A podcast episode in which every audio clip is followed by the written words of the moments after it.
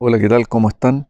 Hoy día quisiera hablarles de algo que tal vez ayer eh, o el otro día cuando le escuchen el capítulo no quedó tal vez muy claro.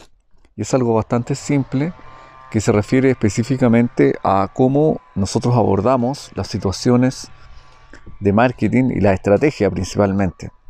Más allá de la táctica, es la estrategia en el largo plazo. Entonces, eh, hablaba eh, específicamente de eh, por ejemplo, restaurantes que están ubicados o pretenden ubicarse fuera de la zona de restaurantes, fuera de las zonas gastronómicas.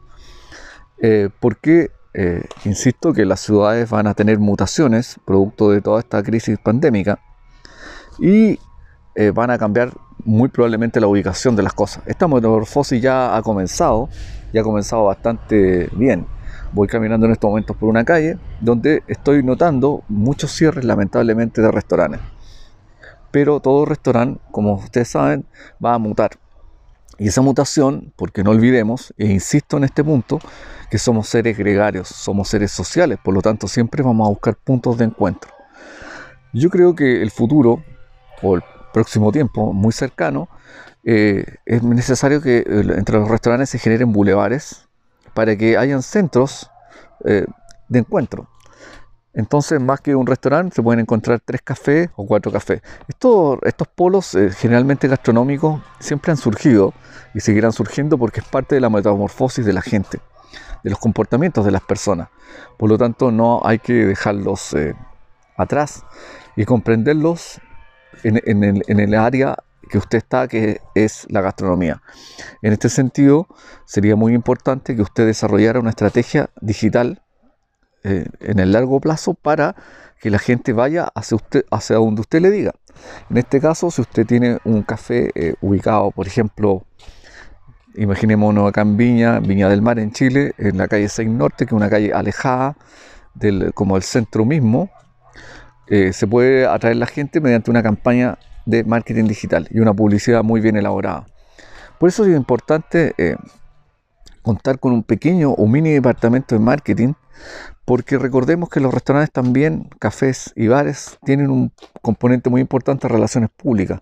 Eso no hay que dejarlo de lado.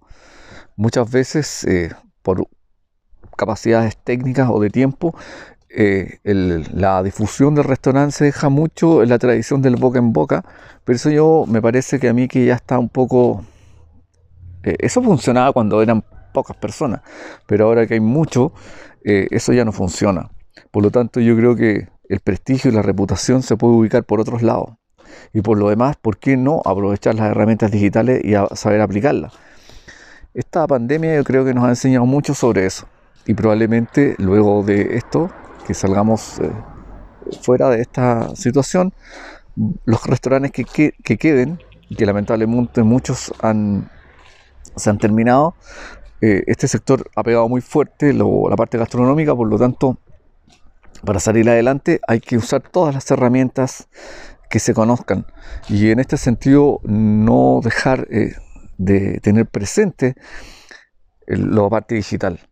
Eh, lo otro también, que es muy importante, tener el conocimiento del mercado muy acabado y tener presente que entre las partes como estrategias de marketing y también para enfrentar estos nuevos tiempos es la capacitación del personal, tanto de sala como de cocina. Y yo en ese sentido le sugeriría a todos que comprendieran que este punto es vital, porque si no se toma en cuenta esto, es muy probable que estemos con los mismos errores de siempre. Entonces no estamos aprendiendo. La optimización de la venta es vital para que usted salga adelante y para que tu negocio salga adelante en todos los sentidos. Entonces, eh, si no se toma en cuenta esto, eh, esta situación se va a volver más complicada. También eh, estamos preparando una entrevista a otras personas de otros locales gastronómicos acerca de el, eh, el, juego de cómo se enfrentará al paradigma de la propina, si es necesario que exista o no exista y cómo enfrentarlo. Vamos a presentarse en los próximos capítulos que me parece interesante también porque es un paradigma también a estudiar. Muchas gracias y hasta el próximo podcast de Haz Crecer tu Restaurante.